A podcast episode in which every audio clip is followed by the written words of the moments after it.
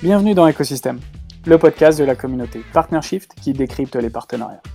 Chaque mois, les meilleurs professionnels du métier des alliances, des channels et bien sûr des partenariats viennent vous partager leurs conseils pour comprendre comment construire votre stratégie et faire des partenariats le premier levier de croissance de votre entreprise. Que vous soyez en startup, dans une PME ou au sein d'un grand groupe, que vous soyez responsable des partenariats, account manager, CEO ou simplement curieux, ce podcast est fait pour vous. Mais avant de démarrer, j'aimerais vous présenter Venkuni, le partenaire officiel de cette saison 1 d'écosystème. Avec André, fondateur de ce cabinet, nous partageons la même passion et la même vision des partenariats qui nous a poussé avec mes associés à créer Partnership. C'est donc un partenaire qui fait sens car il accompagne les CEO à déployer leur stratégie partenariat et à repenser leur écosystème, et ce, en Belgique, en France, en Espagne et bientôt au UK. Alors merci André de soutenir notre podcast. En parlant de podcast, il est temps maintenant de passer à l'épisode du jour en vous souhaitant une excellente écoute. Bonjour à tous et bienvenue dans ce nouvel épisode d'Écosystème. Aujourd'hui, j'ai la chance d'accueillir Chloé Libaud, qui est euh, directrice des partenariats chez Carmen et qui va nous en dire plus sur les partenariats, notamment en finance. Mais avant tout ça, je vais la laisser se présenter. Merci Alexandre. Euh, merci d'avoir été déjà à ce, podcast. Donc, euh, bah, comme tu l'as dit, moi c'est Chloé. Je suis des partenariats chez Carmen euh, depuis quasiment un an maintenant. le temps file et le temps le file encore plus. Je viens de remarquer il y a, la semaine dernière que j'ai commencé à travailler dans le partenariat il y a maintenant quasiment 9 ans. Euh, ça ne me rajeunit absolument pas. Mais euh, j'ai commencé en octobre 2014, euh, du coup, au partenariat chez, chez Comitéo. Bah, que tu dois connaître, travaillant chez Sodexo, Alexandre, qui est une plateforme qui était dans les, tout ce qui était SaaS pour les comités d'entreprise. donc voilà, donc ça fait 9 ans que j'ai commencé et aujourd'hui, je me planifie totalement bah, chez Carmen. Euh, je peux peut-être présenter Carmen rapidement. Avec grand plaisir, vas-y. Euh, donc Carmen, nous, on a une solution de financement euh, qui est basée sur un modèle qui est déjà mature outre-Atlantique et outre-Manche, qui s'appelle le Revenue-Based Financing. simplement, c'est regarder la donnée, la data d'une société dans le passé pour pouvoir lui proposer une ligne de financement dans le futur. Euh, on fait principalement un financement de croissance qui est compris entre 1 à 12 mois. Euh, donc, euh, donc voilà, notre but c'est d'aider le plus d'entreprises digitales en France aujourd'hui grâce à un financement qui est agile, flexible, super rapide. On fait le 3D fonds en moins de 48 heures pour voir encore plus croître bah, toutes ces belles sociétés TPE, PME, ETI françaises. Peut-être, peut-être petite parenthèse euh, avant de rentrer sur euh, peut-être comment tu fais des partenariats chez Carmen et, même parler de tes expériences passées. Ce, ce mode de financement-là, il est euh, effectivement plus, plus, plus mature aux US. Il y a eu un, une forte accélération de, de ce besoin-là finalement, avec la complexité de lever des fonds parfois pour les jeunes entreprises, même si elles font du CA et qu'elles, notamment au niveau des SaaS, euh, qui est assez pratique pour ce genre de financement-là, puisqu'on est capable un petit peu de prédire euh, comment va se comporter le marché euh, VS qui s'est passé sur les derniers mois. comment aujourd'hui le, les partenariats ont un rôle clé à jouer dans le développement de ce mode de financement-là, notamment pour les startups, notamment dans un écosystème du financement assez large pour les startups aujourd'hui entre subventions, billets, VC. Comment, comment les partenariats jouent un rôle clé là-dedans? Euh, premièrement, et comme tu l'as dit, bah, c'est déjà quelque chose de très mature aux États-Unis. Euh, nous, on est encore en train d'évangéliser le marché euh, français. et la première chose des partenaires aujourd'hui, ce que ça nous donne, c'est de la visibilité et de faire vraiment connaître euh, notre financement. Parce que euh, bah, quand tu arrives avec un nouveau produit sur euh, un marché où bah, il y a déjà un peu des mastodons avec, comme tu l'as dit, les levées de fonds, les VC, les subventions avec étatiques avec la BPI, les régions et la dette bancaire, on te voit un peu comme directement une alternative. moi, ce que j'aime bien dire, c'est qu'on est complémentaires. On a tous notre rôle à jouer. je l'avais déjà dit, mais pour moi, le, partenariat, c'est avant tout win-win. et aujourd'hui, en fait, moi, je suis partenaire avec bah, en fait, plein de sociétés qui sont aussi dans le, financement. Et je pense déjà, c'est la première chose qui est indispensable, c'est qu'en fait, le partenariat nous donne de la visibilité. Et en, gros, pour faire simple, nous, on peut être complémentaire à une levée de fonds, on peut être complémentaire à la dette bancaire. Et aujourd'hui, créer des partenariats avec ces sociétés-là, bah, en fait, ça permet juste aux sociétés en fait, d'avoir toutes les cartes de financement possibles et inimaginables pour, pour grandir et croître. Donc ça, c'est déjà le premier aspect qui est ultra important. Comme tu l'as dit également, voilà, on, est, on, a, on a la chance d'avoir le recul du marché états-unien et anglais, où on voit vraiment aujourd'hui à quel point bah, cette solution fonctionne et répond vraiment bah, à un besoin pour plein de sociétés digitales, hein, comme tu dit, que ce soit des SaaS, e-commerce et même d'autres PME qui vont être dans des, on va dire, des secteurs plus classiques, entre guillemets, mais où il y aura toujours une récurrence qui va être présente dans, dans ce revenu. Aujourd'hui, cette solution de financement, elle peut être présente dans plein de partenariats également qui ne sont pas forcément financiers. Euh, ça peut être par exemple bah, sur, euh, nous on répond à des besoins, comme je l'ai dit, de croissance, donc de marketing, euh, d'ads, de recrutement, de BFR. Et, aujourd'hui, les partenariats, on peut, le faire avec bah, des agences marketing, des agences web, des agences Shopify, etc. Et ça, c'est super, super intéressant. Du coup, du coup, chez Carmen, il y a, plusieurs types de, partenariats, comme pas mal de boîtes.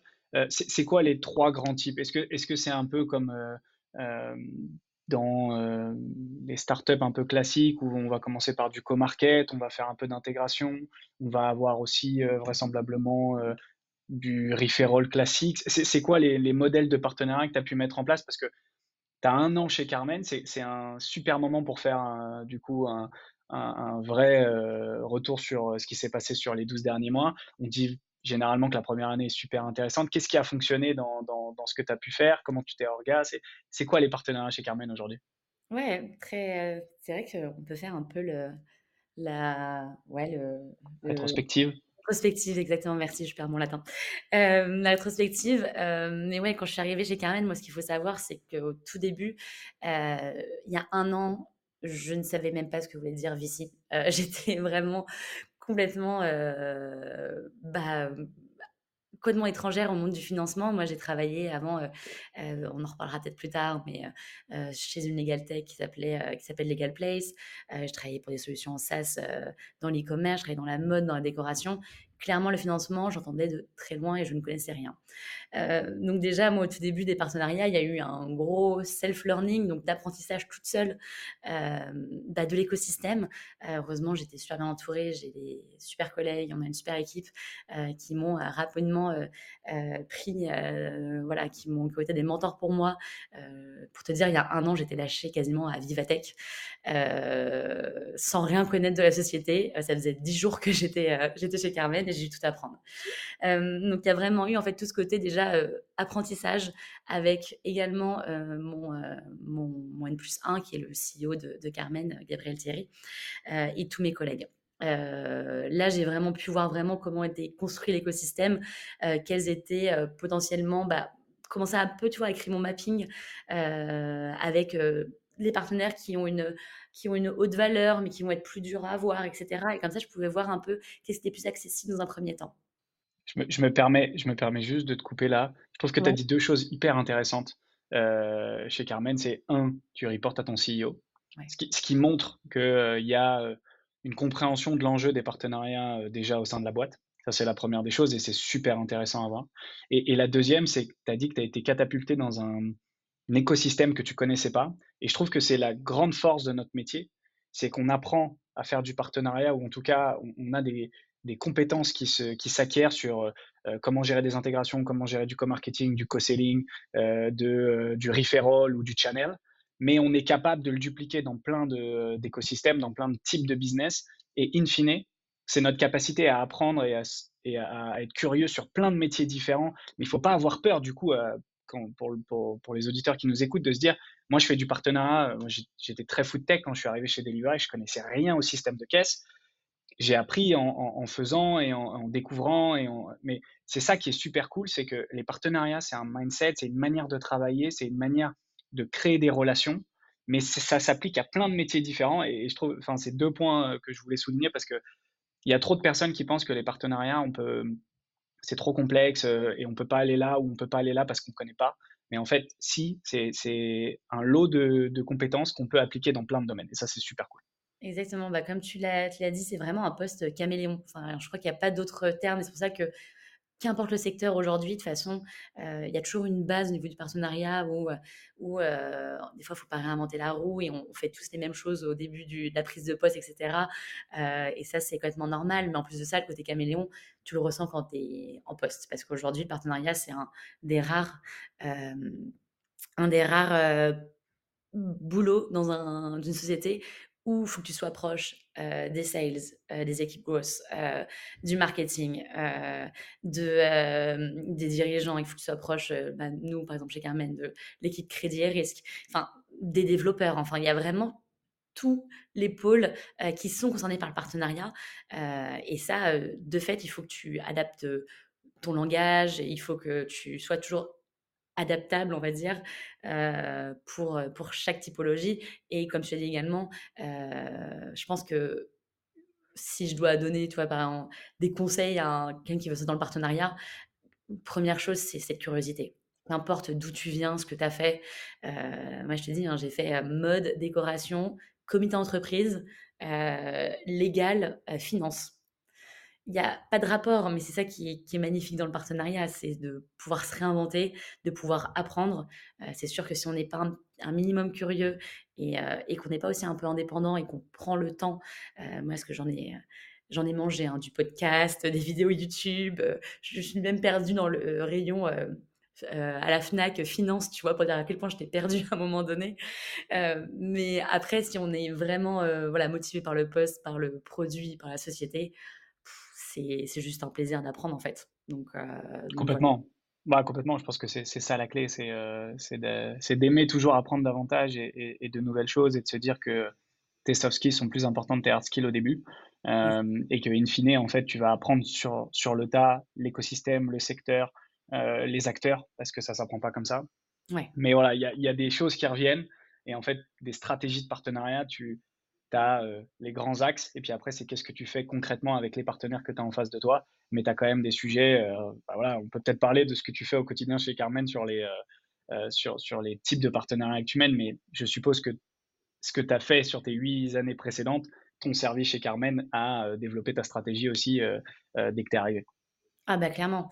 c'est vrai que en regardant un peu mon parcours pro, je me suis rendu compte que, depuis que je suis dans le partenariat, tous les postes que j'ai pu occuper, c'était des créations de postes. C'est-à-dire que je suis arrivée, il y avait personne avant moi. je travaillais en binôme, chez Comité au tout début, mais après j'ai été un peu, lâché dans l'arène, on va dire, et en mode euh, bon, euh, on a peut-être lancé deux trois petits partenariats, euh, on sait pas trop ce que ça vaut. bah voilà, tu as une une page blanche, à toi de la remplir et à toi de voir comment faire. je pense que avant de, de, parler un peu des partenariats que j'ai mis en place chez Carmen, je vais peut-être parler un peu de comment en fait je quand j'arrive sur quoi ta vision? Ouais, qu'est-ce que je fais en fait sur Ouais, vas-y sur, euh, sur, euh, sur, euh, sur, sur les différents. Moi, j'ai un peu un. Bah, comme tu as dit, ça fait 8 ans, quasiment 9 ans maintenant que je bosse dans le partenariat. J'ai vu cette, bah, ce poste évoluer. c'est tant plus agréable maintenant quand je dis que je bosse dans le partenariat, que les gens commencent à connaître. C'est grâce aussi bah, à tout, bah, tous mes, mes, mes, collègues dans d'autres sociétés, dans le partenariat, et également grâce à, à Partnershift, hein, clairement. Mais aujourd'hui, clairement, pas de problème. Tous les ninjas, les ninjas te remercient également. On a, c'est vrai qu'on a, on a la chance d'avoir une sacrée communauté maintenant. Ouais, c'est clair.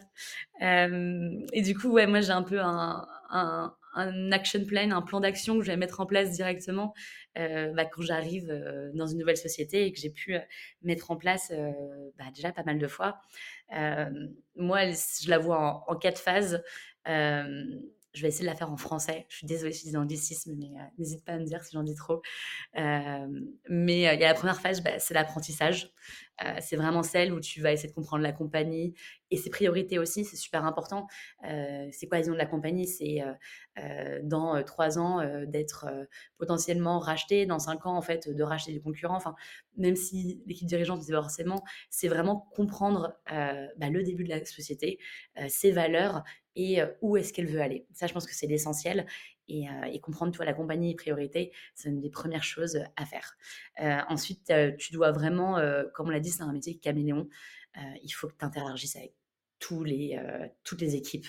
il faut que tu comprennes l'organisation, des choses bêtes, mais juste un organigramme, passer du temps avec eux, faire des demi-journées où tu vas voir le quotidien de telle ou telle pôle, je trouve ça genre ultra important. Et en plus de ça, souvent quand tu arrives sur une création de poste, bah, tu es souvent la première au partenariat, tu es souvent un petit peu esselé. De, s'accompagner, s'accouder sur ce que savent déjà les différentes équipes, c'est genre primordial. ils peuvent te donner des idées très rapidement de où tu peux aller pour des partenariats. Après, je l'ai dit, c'est tout le, le self-learning et apprendre en fait de, euh, qui sont les euh, sociétés qui interagissent avec les tiennes. Euh, là, tu commences un peu à créer un mapping dans ta tête, mais vraiment juste comprendre. Bah, tu vois, dans le cas, c'était comprendre le financement, on va dire pur et dur, hein, et également le côté fintech avec le côté technologique. Et, ensuite, tu l'as dit, et je vais reprendre ce point, c'est aussi apprendre avec avec les fondateurs, avec les dirigeants de la société. Comme tu as dit, moi, j'ai une chance, c'est qu'aujourd'hui, mon N plus 1, euh, c'est le CEO de Carmen. Ce qui m'a aussi beaucoup plu en fait dans ce poste parce que moi au début je voulais peut-être faire potentiellement une pause dans, mon, dans mon job j'étais partie de chez Yale Place et, et, je pensais faire une, une petite pause j'ai jamais pris de pause depuis, depuis le bac quasiment et en fait, j'ai échangé avec, avec Gabriel. Et là, il y a eu un, un, bah, un match total entre la société, sa vision. et en plus de savoir que mon N plus 1 serait le CEO, ça montre en fait à quel point Carmen veut placer les partenariats au cœur de sa stratégie. Et que ce n'est pas quelque chose de d'à côté, c'est vraiment quelque chose qui est primordial et important quand j'ai été pris chez Carmen, on venait de lever 22 millions d'euros en janvier 2022. Et, c'était le tout début du lancement vraiment, on va dire, commercial de la société. les premiers deals sont tombés en février-mars. et du coup, je suis arrivée, on n'était même pas encore 10, je crois, dans la société. Et de me dire, enfin, en gros, on a... Ce qui est très rare, hein. juste pour, pour, signifier quand même à nos auditeurs, c'est que embaucher un partnership manager, un head of, un VP, ce que vous voulez, dans une boîte qui a euh, même pas 10 euh, salariés, qui généralement sont les 10 euh, un peu premiers que tu fédères comme une famille finalement, puisque c'est ceux qui sont là au tout début, à qui tu donnes les parts, à qui tu, hein, tu vends un projet qui a, qui a presque pas de vie finalement, et donc il faut vendre une vision, et donc les gens qui te rejoignent, généralement, c'est ceux qui y croient. beaucoup plus que ceux qui viennent quand il y a un produit déjà avec une notoriété, tout ce qu'il y a derrière. Euh, c'est assez, assez fantastique et, je suis très content qu'il y ait des, des CEO qui, qui fassent ça aujourd'hui euh, parce que c'est euh, c'est ce que j'espère demain beaucoup plus feront, même si parfois il y a des timings, enfin il y a, il y a des timings pour faire du partenariat parce que qui, qui est-ce que ton CEO faisait un peu de partenariat avant? Juste sur, sur, ça. ok Bah, en vrai, mon, mon, mon, CEO était travaillé bah, chez un VC aux États-Unis. Il a vu le revenu based financing là-bas. Et, euh, et en fait, euh, lui, il a vu tout de suite la force du partenariat. Euh, parce qu'aujourd'hui, si quand on regarde aux États-Unis, et ça, je l'apprends aussi, mais moi, j'ai beaucoup regardé, je me suis nourrie de ce qu'on faisait en, Angleterre, aux États-Unis, avec des uncapped, avec des pipes, avec des cap chase, où là j'ai vraiment vu en fait la force du partenariat. Et en fait, Gabriel a directement vu la force du partenariat et il s'est dit c'est maintenant ou jamais parce que comme tu l'as dit, c'est très rare parce qu'au au début, une société, il faut qu'elle ait du revenu. Les partenariats, ça prend du temps. Euh, c'est une stratégie à mettre en place. Euh, tu ne vas pas avoir du revenu euh, dès les premières semaines, premiers mois. tu peux en avoir, bien sûr, mais avant que ce soit quelque chose de, on va dire, de récurrent dans le pipe de, ta société, ça prend du temps. Euh, parce qu'il y a de l'apprentissage, parce qu'on est face à l'humain, euh, on n'est pas que face à, euh, des tableurs. voilà, on a vraiment un côté très très humain à voir. Du coup, il a vu la partenariat, ils avaient créé quelques partenariats. et là, je me suis dit, mais quelle chance, parce qu'en fait, on est au tout début. Euh, ils me font déjà confiance, que bah, j'étais super, euh, super fière qu'ils me contactent. Euh, et, et bah, voilà, quoi, ils m'ont donné les clés du pôle partenariat en mode éclate-toi, on est là. et, et, tu vois, avec, avec mon CEO, on fait des points stratégiques toutes les trois semaines où on va passer une heure euh, où je vais dire euh, voilà mes nouvelles pistes, voilà les pistes qu'on a déjà faites. Euh, regardez le ROI, est-ce que ça, ça, a donné quelque chose au final? Est-ce qu'on a eu des leads? Euh, Est-ce qu'il y a eu euh, des deals qui ont été créés? Est-ce qu'on a closé des deals? Enfin bref, on essaie de voir un peu la, on va dire la big picture parce que souvent, quand tu es. Aujourd'hui, moi, je suis dans la création du, pôle, donc euh, j'ai euh, des stagiaires qui vont m'assister, etc. Mais j'ai pas encore euh, mon équipe. ça ne serait tardé et j'ai hâte de la, construire. Mais souvent, tu es un peu bloqué, focus sur ta roadmap, sur ce que tu dois faire et d'avoir un regard extérieur et beaucoup plus stratégique et. En plus bah, de ton CEO qui est un peu le témoin et qui voit tout ce, ce qui est mis en place et tout ce que tu fais, c'est ultra enrichissant. Clairement, euh, Clairement. c'est juste super intéressant. Et puis en plus de ça, ça reste le CEO euh, avec les euh, deux autres cofondateurs. ils ont aussi la big picture, la vision de long terme de Carmen. Et comme ça, on peut s'aligner entre bah, le court terme, le moyen terme et le long terme au niveau partenariat, mais également au niveau de, de la société. Si, si, je reviens, et, ce que tout ce que tu dis est hyper intéressant parce que ça, ça donne aussi beaucoup d'espoir à beaucoup de, de, partnership manager d'un moment donné, d'avoir euh, une place peut-être un petit peu plus centrale dans certaines boîtes. Si, si, on revient sur le timing, parce que j'en parlais l'autre jour avec un head of partnership, lui il me disait, tes 100 premiers jours sont cruciaux, un peu comme dans toute boîte finalement, c'est un peu ce qu'on dit à chaque fois, même pour un président élu ou autre chose. Est-ce que quand tu arrives dans une boîte que tu fais déjà du partenariat depuis quelques années, ça c'est sûr, tu as, de la, de la bouteille, donc tu as de la strate en tête. Est-ce que tu découpes ton temps, euh, je sais pas moi, le premier mois, puis après tes trois premiers mois? Est-ce que quand tu, tu, me disais tout à l'heure, je discute beaucoup avec les équipes sales, les équipes marketing, et je passe une demi-journée avec un, une demi-journée avec l'autre Et c'est quoi un petit peu? Est-ce que, est que tu t'es dit en arrivant, voilà ce que je veux faire dans mon premier mois, voilà ce que je veux faire dans mes trois premiers mois Est-ce que ton CEO était aligné avec on fera un point au bout d'un an et, et on regardera un peu le pipe, on regardera les KPI qu'on a mis en place? Parce que là, tu parlais euh, de certains KPI, euh, on pourra en parler aussi. Les KPI, c'est quelque chose que beaucoup de personnes euh, cherchent à poser dans les partenariats. et comme on a plusieurs métiers dans les partenariats, est-ce que tu peux appliquer les mêmes KPI partout? Pas sûr. mais voilà, est-ce que au niveau timing, et je trouve que c'est très intéressant pour quelqu'un qui prend un poste pour la première fois, quels sont les objectifs un nouveau partnership manager dans une boîte, combien de temps il se donne pour, pour arriver à ça, ça et ça? Ah bah, euh, c'est très drôle que tu parles de ça parce que quand je suis arrivée euh, chez Carmen, j'avais un plan en tête. C'est le plan un peu classique qu'on apprend dans pas mal de sociétés, qui est le 30, 60, 90. Genre à 30 jours, tu vas être où, à 60 jours, tu vas être où, et 90 jours, tu vas être où? Et moi, j'avais ça en tête. en plus, je suis arrivée, moi, en plein été, en juillet, ouais, juin, juillet. Euh, et du coup, je me disais, bah, c'est trop bien parce que j'ai un peu le temps aussi bah, d'apprendre ces systèmes que je connais pas parce que de fait, l'activité baisse un petit peu plus durant ces mois-là. Euh, et clairement, j'avais ce 30, 60, 90 jours que je n'ai absolument pas respecté. Euh, il y a des choses qui ont été débloquées, d'autres qui n'ont pas été débloquées. mais c'est ça aussi qui, bah, tu vois, je vais revenir. J'aime beaucoup cette métaphore filée qu'on va, qu'on va continuer sur le caméléon. c'est que des fois, voilà, c'est pas rigide ce qu'on fait. Euh, il faut être flexible et ça, c'est vraiment une grande qualité, euh, je pense, de toute personne qui est dans le partenariat, cette flexibilité. Euh, et ouais, je m'étais dit, tu vois, au bout de, de, de 30 jours, on va dire, mon but, c'était de, bah, de, comprendre l'écosystème de Carmen euh, et de commencer à construire euh, bah, en fait, tout ce mapping et toutes euh, ces cibles, ces targets que je pouvais avoir pour des partenariats. De construire un pipe, aussi de préparer mon pitch, etc. Et, et, avoir les premiers partenariats qui arrivent au bout de 30-45 jours. et vraiment d'avoir cette stratégie d'acquisition qui soit mise en place directe à la fin de, ce premier mois. Euh, bah, dans, les, dans les faits, euh, alors, ça a pris un peu plus de temps. clairement, je pense que j'ai dû prendre peut-être 45 jours, deux mois pour vraiment voir où je voulais aller, parce qu'il y a eu cette phase de test, d'itération, et puis aussi, bah, il y a la vie du bureau qui fait que tu parles avec tes collègues, tu dis tiens, il, il, a un contact chez telle société, je vais faire le call, ah, ça a l'air pas mal, etc. Et au final, et c'est là aussi où, euh, où c'est crucial ces 100 premiers jours, c'est que tu peux perdre tellement rapidement le fil. Parce qu'en fait, tu es là, tu es devant une page blanche, et là, tu vois en fait euh, tout ce qui est inimaginable et possible à faire. Et là, tu te dis, waouh, comment je priorise, je commence par quoi, etc.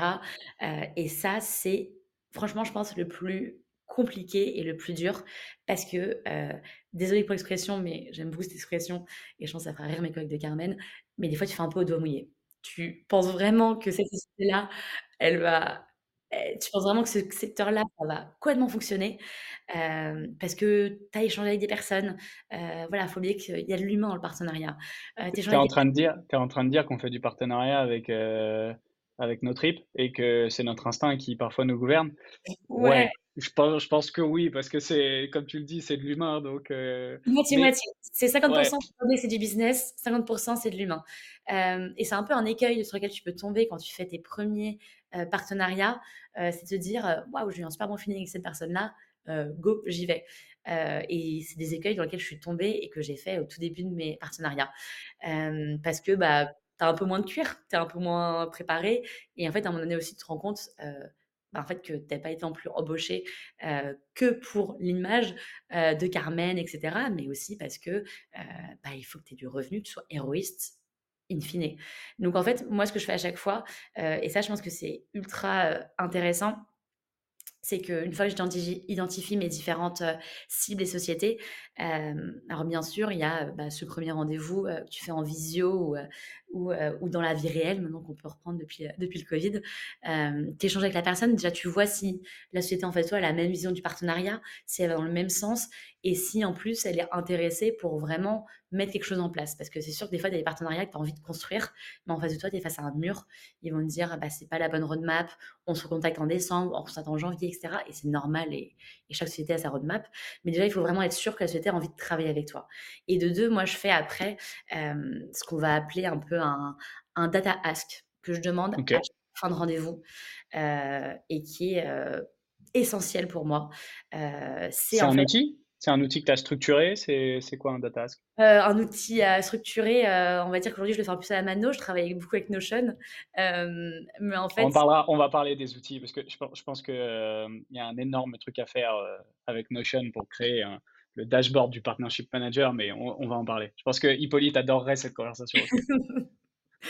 Mais heu, mais oui, du coup, moi, j'ai en fait, un data ask que j'ai créé avec, heu, avec, heu, j'ai avec le le CEO, les personnes qui m'accompagnent au quotidien, où en fait, le but, c'est vraiment d'avoir un alignement avec la cible et voir en fait si, selon par exemple, nous, on a des critères d'éligibilité qui sont ultra importants chez Carmen, et en fait, c'est pour identifier en fait le pourcentage, bah, de leur base client, qui peut potentiellement, être, des leads, des deals pour Carmen.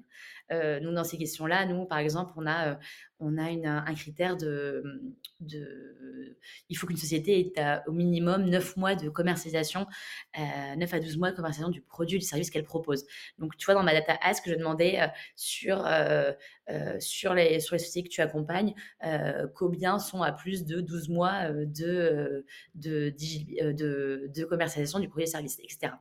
Bien sûr, toutes les boîtes ne peuvent pas tous les partenaires ne peuvent pas répondre à ces questions, mais plus ils peuvent en répondre, moi, je je vaut mieux en demander plus et au final, si en répondent à moitié, c'est pas la fin du monde, mais au moins, ça me permet vraiment, en fait, bah, d'avoir, heu, côté Carmen, côté partenaire et de voir vraiment, en fait, combien de pourcentage je peux potentiellement, en fait, adresser avec ce partenariat et ça, c'est ultra important. Ça me permet vraiment de faire, ouais, un une sorte d'overlap, heu, de mapping entre nos 2 structures, hem, qu'on peut faire également, avec des outils aujourd'hui comme, comme, comme Reveal.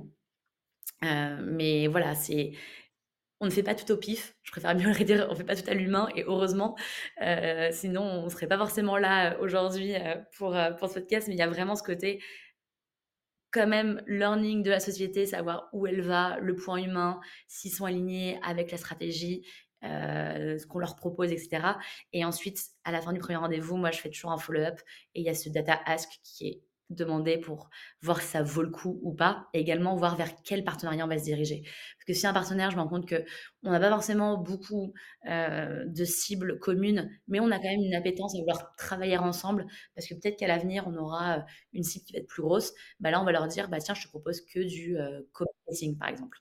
Heu, on peut faire un article ensemble, comme ça, on peut parler de nos 2 sociétés et cetera. Heu, ça peut être, voilà, un partenariat, mais mais voilà. Trop bien et du coup, je pense qu'il y a, hem, une suite logique à dire que finalement ton outil, enfin, l'outil un peu manuel que tu utilises va dans la dans la lignée d'un account mapping maintenant qui existe un petit peu aussi via les CRM parce que finalement, si toutes les boîtes avaient dans leur CRM ce genre d'informations, quand est-ce qu'ils se sont créés, quand est-ce qu'ils ont lancé le premier produit, peut-être que tu irais plus vite. Donc on a, on a aussi, on le voit dans les partenariats, cette structure autour maintenant des outils, que ce soit les account mapping, les PRM, les CRM qu'on utilise aussi à notre sauce parce qu'il y a des, des, petits trucs à faire quand on s'entend bien avec nos équipes Salesforce par exemple ou HubSpot. Euh, J'avais envie de revenir sur un point que tu as dit tout à l'heure. C'est, on, en, parle beaucoup dans la communauté et on a eu euh, ces échanges dans, dans pas mal d'afterwork. C'est le moment où on se sent un peu seul. C'est-à-dire que quand tu es face à ta page blanche, comme tu dis, euh, ou même si tu as eu euh, pas mal de discussions, ou que euh, parfois tu espères des partenariats assez rapides, et puis finalement ceux qui t'avaient dit oui, oui, bah, ils délivrent pas, et tu as passé énormément de temps dessus, je pense que ce qui est super intéressant, c'est comment toi, tu as réagi dans le passé à ce genre de moment. Euh, parce que c'est des, des, moments que beaucoup de partnership managers vivent, et notamment quand ils commencent. Euh, parce que tu as envie de tout faire euh, et que euh, tu t'éparpilles et que tu fais confiance tout de suite à des gens sans avoir ce feeling au début parce que tu te dis, bah, ils, ont envie de le faire, on va le faire, mais finalement, en face, il n'y a pas forcément les bonnes ressources, ils sont pas assez transparents. Il y a plein de choses comme ça. Comment on, comment on gère ce moment où euh, on doute euh, comment, on, comment on fait ça? Ouais, non, mais tu soulèves un point qui est, je pense, ultra important. C'est vraiment cette, euh, ouais, cette, cette, solitude au début, parce que comme tu, voilà, on, arrive dans une société, on est encore bah, la première dans le pôle, et il y a tout à faire. Et, ces moments de doute, ils sont plus que normal. Enfin, qui n'a jamais douté quand tu fais une prise de poste, c'est normal, parce que tu te dis, est-ce que on a toujours les mêmes questions et, on en parlait je pense qu'il est un peu nuancé, mais tu vois ce côté un peu syndrome de l'imposteur de se dire mais est-ce que, est-ce que je vais réussir, est-ce que je suis la bonne personne, etc. C'est très euh, commun un peu à notre, à notre génération euh, de ressentir ces doutes et dans le partenariat, c'est euh, démultiplié. je pense que le, plus important, et, et ça, c'est un point que j'ai j'ai adoré euh, quand on avait fait l'event, euh, quand vous avez fait l'event euh, chez, c'était chez Spendesk. Chez Spendesk, ouais. Ouais, où un des intervenants en fait a dit voilà il y a souvent ce côté où où, où le où le head of partnership etc se sent esselé et en veut un peu entre guillemets je nuance hein, à la terre entière. Il a l'impression d'être tout seul, que personne ne l'aide etc. il doute, il sait pas avec ça. Et en fait il a dit quelque chose de super je trouve euh, euh, relevant, enfin de super euh, intéressant. C'est-à-dire, c'est qu'à un moment, en fait, on, est des fois un peu trop autofocus sur nous, sur le pôle partenariat, et en fait, il faut juste aller voir les équipes autour pour ne plus douter, pour plus se sentir seul, et que en fait, c'est trop facile de dire que bah, les équipes sales ne me soutiennent pas, que les équipes dev ne me soutiennent pas, etc.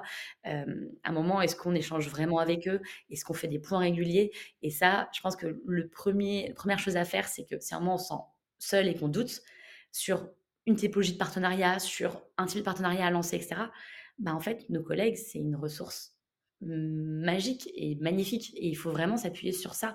Même si on est seul dans notre pôle, euh, c'est pas parce que tu travailles en growth, tu travailles en crédit, tu travailles euh, comme dev, tu peux pas avoir un avis aussi critique euh, sur le partenariat. Donc euh, moi, je me suis... Mais c'est toujours ça, c'est se nourrir des autres. Je trouve ça juste primordial. Et, et, voilà, de toujours garder son fil direct. On sait où on veut aller, on a créé sa stratégie, etc. Mais en fait, bah, si à un moment tu doutes, tu dis euh, euh, à un de tes collègues, ah, bah, en fait, euh, je doute sur cette cible, je sais pas, des agences marketing, tu t'en penses quoi, etc. Il va t'apporter une réponse. yes, en plus, aujourd'hui, on a cette chance d'avoir la belle communauté Partnerships. On peut échanger. Et je pense que c'est ultra important, c'est ce côté humain et, euh, parler avec tout le monde dans la société. Euh, on n'est pas esselé, euh, mais je comprends qu'on peut le ressentir de temps à autre. Mais en fait, il faut juste enlever un peu ses œillères et, parler avec toutes les équipes qui sont autour de toi.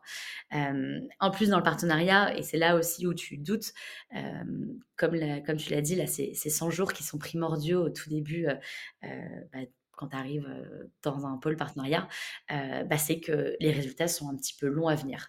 C'est pour ça que c'est assez rare aussi d'engager un ou une responsable partenariat au tout début de l'aventure. En fait, tu sais que, la personne que tu vas embaucher, les résultats vont venir peut-être dans 3 mois, 6 mois, 9 mois, 1 an selon les types de partenariat que tu veux mettre en place. Et c'est pour ça qu'on souvent les sociétés vont focus sur la team sales, les AM, etc. parce que eux vont ramener du revenu très rapidement.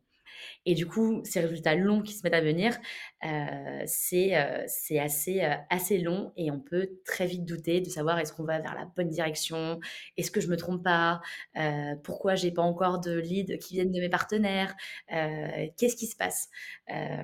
Et en fait, il faut juste relativiser et garder en tête ce que tu voulais faire quand tu es arrivé, bah, tu vois, je t'avais parlé, euh, on a un peu dévié, mais je parlais d'un peu de, de ce plan d'action que, que je vois en, quelques phases où c'est l'apprentissage, euh, la construction stratégique, euh, l'implémentation de cette stratégie et après l'optimisation que tu peux avoir. il faut garder ça en tête. Tu sais où tu veux aller, tu crois en ta stratégie. ça, il faut pas douter de toi, surtout si tu arrives à la valider avec ton N plus 1, ton N plus 2. Reste focus là-dessus. et et confiance euh, pour la suite. Si tu tiens ta stratégie, si tu sais où tu vas et tu es sûr de tes cibles et tes targets, normalement, ça va se débloquer très rapidement. Euh, moi, chez Carmen, ça a pris du temps au tout début euh, pour, pour qu'on, que le partenariat génère des revenus. Et, aujourd'hui, je suis quasiment alignée avec mes collègues qui sont en inbound, en outbound sur, sur la génération de pipe. Et, voilà, donc tout, tout vient à point à celui qui sait attendre. C'est vraiment super intéressant parce que la persévérance, c'est une des forces de beaucoup d'entrepreneurs. Et finalement, dans les partenariats, on en a énormément besoin aussi. Euh, douter, c'est normal. Euh, je pense que quand on a été euh, dans des boîtes en plus qui lèvent beaucoup, parce que Carmen a beaucoup levé et a encore relevé il n'y a pas si longtemps que ça, mm-hmm. après la première de 22 millions. moi, j'ai eu la chance d'être aussi dans des boîtes qui avaient levé plusieurs dizaines de millions, voire centaines très vite. Euh, la pression est là. Euh, il y a euh, beaucoup d'enjeux, notamment quand il y a des intégrations stratégiques qui vont débloquer énormément de business déjà signés. Mhm. Et donc, il y a aussi ce côté, c'est ta faute si t'as pas, si le business n'est pas lancé. Euh, non, c'est pas ta faute. Il y a, y, a des, y a des compagnies, des sociétés en face de toi qui n'ont pas la même roadmap, qui n'ont pas le même time to market, qui n'ont pas les mêmes besoins, qui n'ont pas forcément. Donc, je pense qu'il y a, y a des choses assez sympas à faire, notamment pour structurer la manière dont tu euh, présentes euh, comment va se dérouler le partenariat, euh, comment, quelles sont les étapes un peu qui vont dérouler si on veut travailler ensemble. moi, je sais que j'en avais mis en place, notamment pour les intégrations de caisses. ça m'a aidé à un moment donné à conclure plus vite, à montrer la valeur de, des intégrations que je proposais. J'en ai anticipé quelques-unes du coup parce que quand tu connais aussi ton marché, et je reviens sur ce que tu disais, dans mon métier, euh, à l'époque, on avait euh, des caisses pour chaque restaurant. Et donc finalement, s'intéresser au pipe de tes sales, s'intéresser à ce que les caisses représentent en termes de part de marché, etc. Euh, c'est pas forcément ton rôle. Ton rôle, c'est d'identifier des acteurs que tu dois intégrer. Techniquement, c'est un, un, un, sales te dit, un, vendeur te dit, j'ai signé cette chaîne qui fait 100, 100 points de vente. Elle a ce POS-là, il me faut ce POS-là. Si tu l'as pas intégré, boum, tu vas le contacter. Comment toi, tu anticipes ta stratégie en disant, bah, en fait, on voit que sur, euh, dans le pipe, euh, même sur des indépendants, il y a cette caisse-là qui revient de plus en plus. À un moment donné, on va te la demander. Comment tu anticipes ça? Comment tu travailles? C'est hyper intéressant à faire, mais ça, ça amène énormément de doutes parce que euh, parfois, tu vas prioriser des choses qui sont pas stratégiques à date, mais qui vont le devenir six mois après. Et puis, si tu n'as pas anticipé, bah, tu vas prendre les six mois de plus à faire l'intégration, etc. Et je le vois, moi, j'ai quitté deux belles boîtes qui étaient Direct et Sunday, et il y a des intégrations qu'on a lancées quand j'y étais, qui viennent mhm. de se terminer récemment, donc c'est-à-dire plus d'un an et demi, deux ans après. Enfin, on est sur des, ces temps longs qui sont, et c'est super intéressant à voir, mais ça, il faut le garder en tête.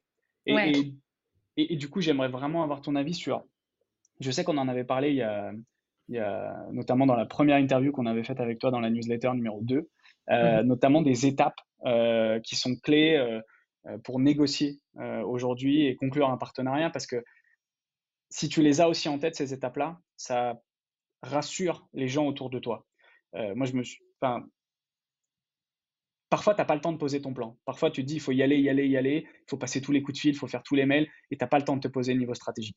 Et, le temps que tu prends pas à faire ça, c'est du temps qui va mettre du stress dans les autres équipes, notamment auprès de la direction, parce qu'ils vont se demander si tu es capable de faire les choses, alors que vraisemblablement, tu maîtrises. Mais comme c'est pas posé, comme c'est pas expliqué, comme c'est pas euh, l'être humain n'est pas rassuré. Et donc je me dis, est-ce qu'on a euh, euh, la capacité de poser euh, des étapes clés pour montrer qu'on sait ce qu'on fait? Ouais, complètement. Et juste pour revenir sur, sur ce que tu dis, après, je te dirai un peu les, ouais, pour moi, les étapes clés pour, pour négocier et, réussir et conclure un, bon partenariat. mais c'est qu'au début, comme tu as dit, on peut des fois se sentir un peu on a l'impression qu'il y a des balles perdues, entre guillemets, genre tu fais un rendez-vous top, et en fait, la personne te, fold et te dit, bah, en fait, non, ça peut être notre map, on en parle d'ici un an. Et toi, tu as déjà un peu survendu le truc à, ton, à ton boss ou à tes collègues, etc. Et c'est super déceptif. Et en fait, aujourd'hui, et tu vois, je l'ai publié sur Slack hier dans, le, dans, le, dans le channel Partnership de Carmen. des fois, il y a des ce que j'appelle l'effet papillon du partenariat, où en fait tu vas faire un call et tu as l'impression que bah, ce call il a servi à pas grand chose ou, ou euh, tu vois que la société n'est pas alignée, etc. Euh, là, c'est simple, j'ai un partenaire qui est un, qui est un. Euh, j'avais fait un call avec lui le 22 septembre 2022. le 6 juin, il m'a envoyé un message en mode Salut Chloé, ça va? Je t'ai pas oublié, j'ai un dossier pour toi. Et là, je me dis, mais c'est dingue parce que je ne lui ai pas parlé depuis quasiment neuf mois. Euh, et en fait, euh, je vais dire à la traduction cliché, mais my job is done. Genre, c'est bon. Genre, euh, il s'est souvenu de moi alors que c'était il y a neuf mois. Il se souvient de Carmen. Il se souvient que on répond à tel, tel type de société. Et même si l'impression que c'est juste un appel bah, qui a duré 20, 30 minutes et que tu te dis, bah, il n'y a rien qui va ressortir de cet appel, et bah, lui, il s'est souvenu de moi, il s'est souvenu de Carmen. Et là, tu te dis, c'est bon, c'est trop bien. Et tu vois ce côté effet papillon. Et, euh, et je l'ai eu dans, dans, plein de partenariats, ça, où tu fais un call à un instant T, ça ça correspond pas. Et puis après, euh, trois mois après, ils te reviennent te voir en mode euh, Ah, en fait, ça vous fait toujours du financement, intégration de financement, etc. Et là, tu es en mode bingo. Et ça, c'est la clé pour persévérer dans notre métier. C'est ces victoires qui arrivent quand on les attend pas et qui te donnent une espèce d'énergie qui, qui vient de nulle part, mais qui te rend complètement excité pendant 15 euh, jours. Et en fait, tu viens délivrer des choses. Et, en fait, c'est ça parfois la force des partenariats, c'est d'arriver avec une nouvelle qui va être partagée partout dans la boîte parce que personne s'y attend et qu'on est tous hyper contents de l'avoir enfin. C'est marrant, j'en ai, ai, parlé ce matin euh, euh, avec Hippolyte qui a eu le même genre de nouvelles là tout récemment. Euh, et ça nous donne une énergie incroyable. Et, c'est ça qui est, en fait, on vit un peu pour ça aussi. C'est ces moments de qui game changer quoi. D'un coup, bam, tu sais, tu sais que tu viens de montrer que tous les efforts que tu as fait ouais. pendant tous ces mois, pendant d'être poli, d'être de pas harceler, d'être de créer cette relation de confiance et de te dire j'ai réussi. Je n'ai pas fait ça pour rien et surtout je sais pourquoi je le fais. Ah, complètement. Et tu vois, et là, on en parle aussi sur le côté de, ces moments de doute et tu te sens un peu esselé. En fait, mon premier réflexe, c'est que j'ai fait une capture d'écran du mail euh, ou de, du, HubSpot, tu vois, en disant euh, dernière prise de contact, 22 septembre, euh, la dernière en date, le 6 juin. Et, et là, tu dis juste, bah, c'est trop cool, mais il faut la partager. C'est montrer que ce que tu fais, quand tu passes des journées entières à faire des rendez-vous avec 20 sociétés différentes, des incubateurs, des courtiers, etc., et qu'ils te disent à la fin, bah, là, je vois pas de dossier, mais je pense à vous, de voir fait que c'est réel et qu'ils pensent vraiment à Carmen, c'est juste top, quoi. Donc, euh, donc voilà, et je pense que c'est aussi euh, important ce que tu as dit, et ça va dans les étapes, euh, pour reprendre un peu le fil de ce qu'on disait, sur les étapes un peu clés pour négocier et, et conclure un partenariat. je pense que la première étape et la première chose aussi à se faire, c'est que, comme tu as dit, il y a un côté, voilà, il faut pas harceler, il faut pas être trop pushy. on peut l'être, mais c'est toujours avec la nuance, parce qu'en fait, tu sais jamais, en fait, un partenariat peut t'amener à plein d'autres partenariats, et la relation humaine est ultra importante. Et je pense que la première étape pour tout partenariat et pour toute négociation, c'est de ne pas être fermé. Euh, j'adore le terme anglais euh, open-minded, mais c'est exactement ça. Euh, il faut bien sûr se renseigner sur la société, sur qu'est-ce qu'elle pourrait t'apporter comme, comme lead, qu'est-ce qu'elle pourrait t'apporter d'un point de vue plus héroïste, etc. mais voir aussi ce qu'elle propose, quel type de partenariat elle met en place de son côté avant un peu d'imposer les tiens, de voir vraiment en fait dans un échange qui est juste normal. Et en fait, à la fin, tu vas très rapidement voir bah, quel type de partenariat vous allez pouvoir lancer, euh, comment vous allez pouvoir le faire, etc. Euh, c'est du co-marketing, on va faire du lead share, on va faire une intégration euh, via une API, on va plutôt faire un perk, etc. Ça, c'est juste une étape qui est ultra importante. C'est cette ouverture à avoir et, et se dire, et ça c'est une règle d'or que, que je reprends et j'ai quelques règles d'or comme ça, c'est qu'aucun partenariat ne se ressemble L'important, c'est le partenaire qui est en face de toi et d'apprendre et de voir en fait comment conjointement en fait vous pouvez euh, bah, vous lier et faire un, bel engrenage, on va dire. Je sais pas si vous avez l'image, mais que toutes les pièces en fait s'assemblent. Euh, mais un engrenage fonctionne de différentes manières et avec des pièces plus petites, plus grandes, etc. Et il y a un côté, voilà, c'est super important de, faire ce côté un peu sur mesure. Donc je pense que le premier chose à faire quand, pour négocier, etc., c'est de voir quel type de partenariat, qui tu as en face de toi comment par la suite euh, le mettre en place. Euh, et ensuite, ça, on l'a dit, donc je pense que là, c'est plutôt le côté euh, plus business. Et là, le côté aussi motivation, ça veut dire c'est quoi la motivation du partenaire pour proposer ton offre? Est-ce que c'est de la visibilité? Est-ce que c'est proposer un service en plus? Ou juste avoir un revenu supplémentaire et faire euh, bah voilà, de l'apport d'affaires classique. Ça, c'est super important de bien comprendre le besoin et qu'est-ce qui pourrait être un peu le, ce qui va allumer l'ampoule, le tilt dans la tête de ton partenaire. Ça, c'est ultra important. Une fois que tu as vraiment mis en place le cadre du partenariat, comment vous allez le faire et, euh, et potentiellement bah, comment vous allez fonctionner, hein, soit en win-win classique, soit bah, on va te partager, en faire une rétrocom, etc. Euh, tu as tout ce côté aussi que je trouve beaucoup de sociétés surestiment et que je pense qu'il devrait être plus allégé, c'est toute cette partie un peu légale. Alors après, je sais que ça dépend des sociétés. Personnellement, je suis en start-up et le légal est très important, mais euh, on reste. partout, hein. Je t'assure que dans toute, taille d'entreprise, le légal est très important. Ouais, travailler intelligemment avec le légal quand tu es partnership manager, c'est une des clés du succès. pas, tu ne vas pas devenir avocat, mais il y a des lignes dans le contrat que tu as intérêt à bien comprendre parce qu'elles peuvent changer la donne pour ton partenaire. Et, tu, comme tu es l'interface du partenaire, ah euh, tu, peux te prendre un retour de bâton parce qu'il y a des lignes dans le contrat que tu n'avais pas prévues. Donc, c'est fondamental. Et, c'est là où on en revient sur le caméléon, sur le ninja, sur, sur toute cette capacité en fait à absorber plein de métiers différents.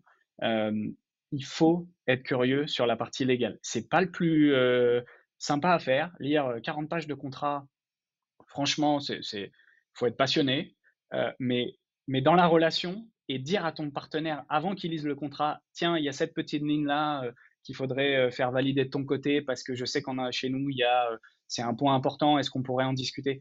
C'est toujours dans l'anticipation et comprendre ce qui est écrit dans un contrat, c'est clé. Clairement. Et tu vois, bah, après, comme tu as dit, il y, a plusieurs types de, contrats.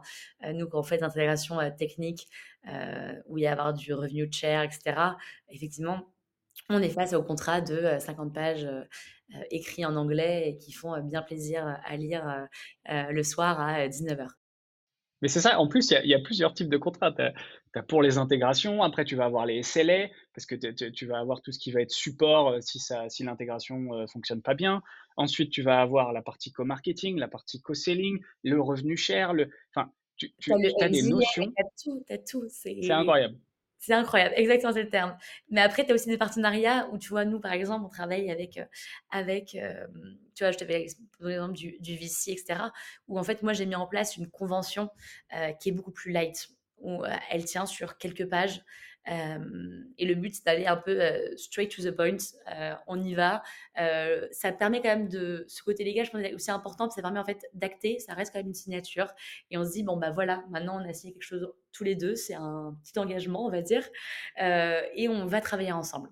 Et je pense qu'il est important, mais ça sert à rien d'envoyer des contrats de 20 pages pour un premier lancement. moi, je fais vraiment une convention très light en partant un peu sur des bases. et ensuite, si ça fonctionne, c'est vraiment cette phase de test et d'itération qui est super importante.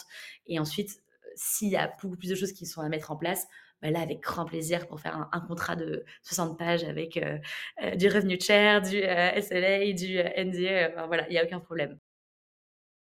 C'est un vrai c'est un vrai point parce que ça, faut savoir à quel moment de vie le partenaire est. Et, moi, je me souviens d'un de mes boss qui me disait toujours, euh, un partenariat réussi par parfois même d'une relation légale qui n'existe pas. Et il y a, euh, on a fait deux, trois partenaires comme ça, partenariat, intégration, sans, sans mettre aucune chose à l'écrit, parce qu'en fait, finalement, tu sais pas combien de clients tu vas onboarder après dessus, tu sais pas.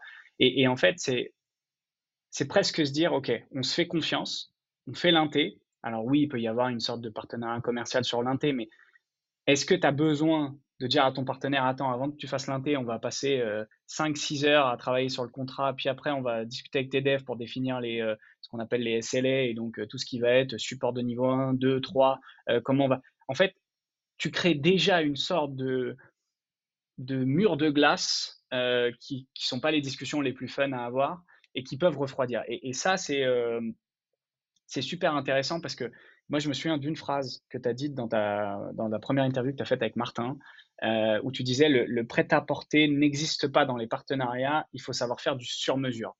Et, et, je trouve cette phrase hyper cool parce que ça fait peur le sur-mesure. Et, euh, c'est quelque chose où ça veut dire qu'il faut que tu t'adaptes en permanence, que euh, tu peux pas forcément avoir beaucoup de règles. Alors ça veut pas dire que tu peux pas avoir de base, mais tu peux pas avoir un truc euh, tout fait. Euh, c'est exactement ce que les sales essayent de faire. Hein. Les sales essayent de vendre de package, un package complètement clean, toujours les mêmes, au même tarif. Euh, tu n'as pas envie de faire de négo. Nous, on est, on est quand même souvent dans le custom.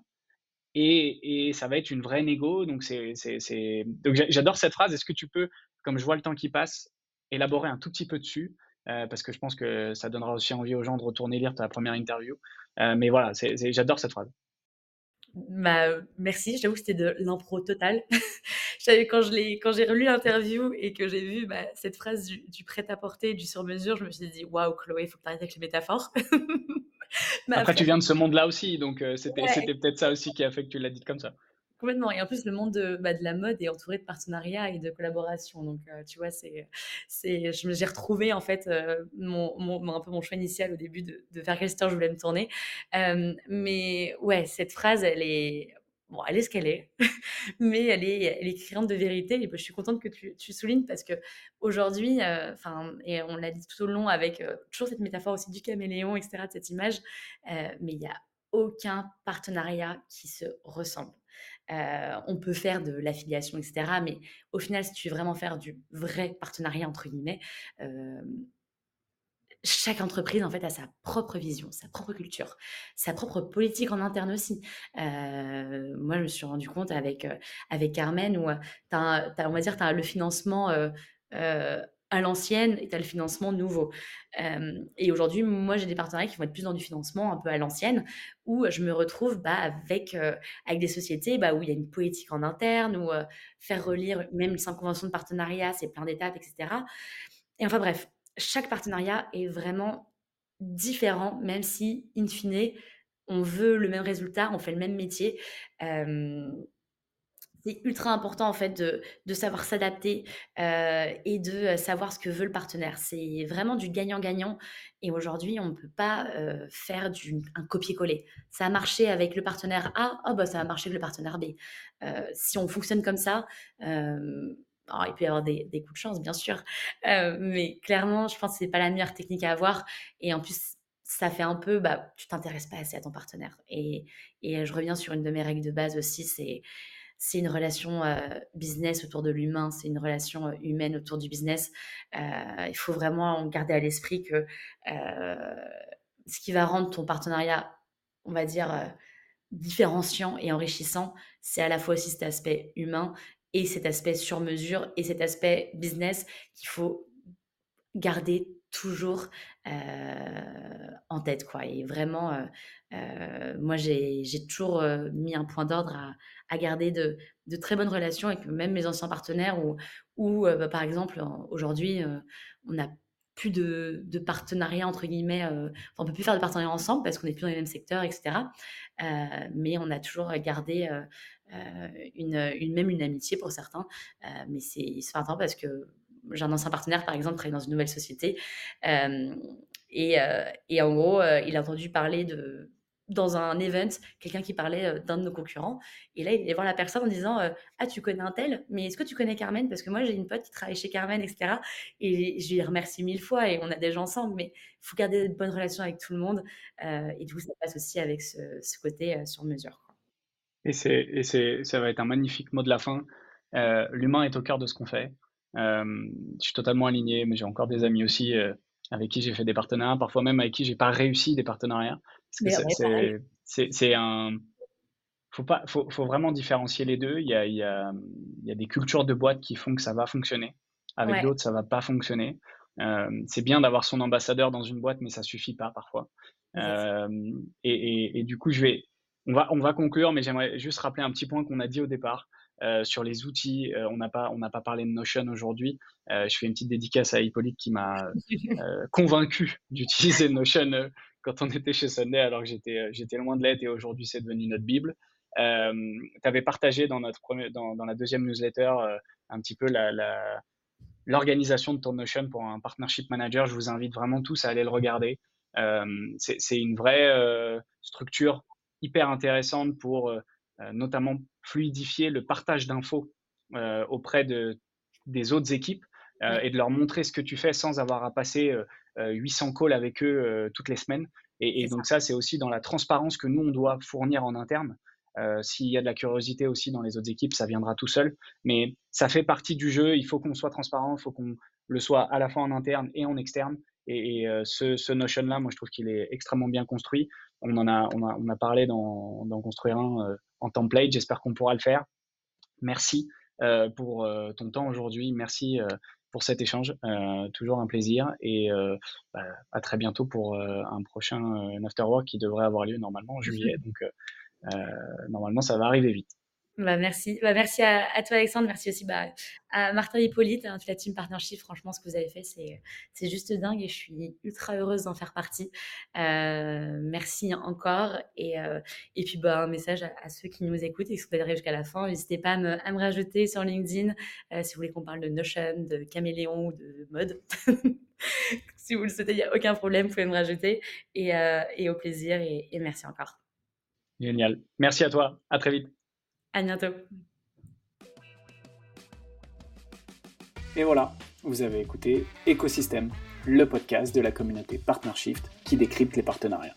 Si cet épisode vous a plu, n'hésitez pas à nous laisser une note ou un commentaire sur les plateformes.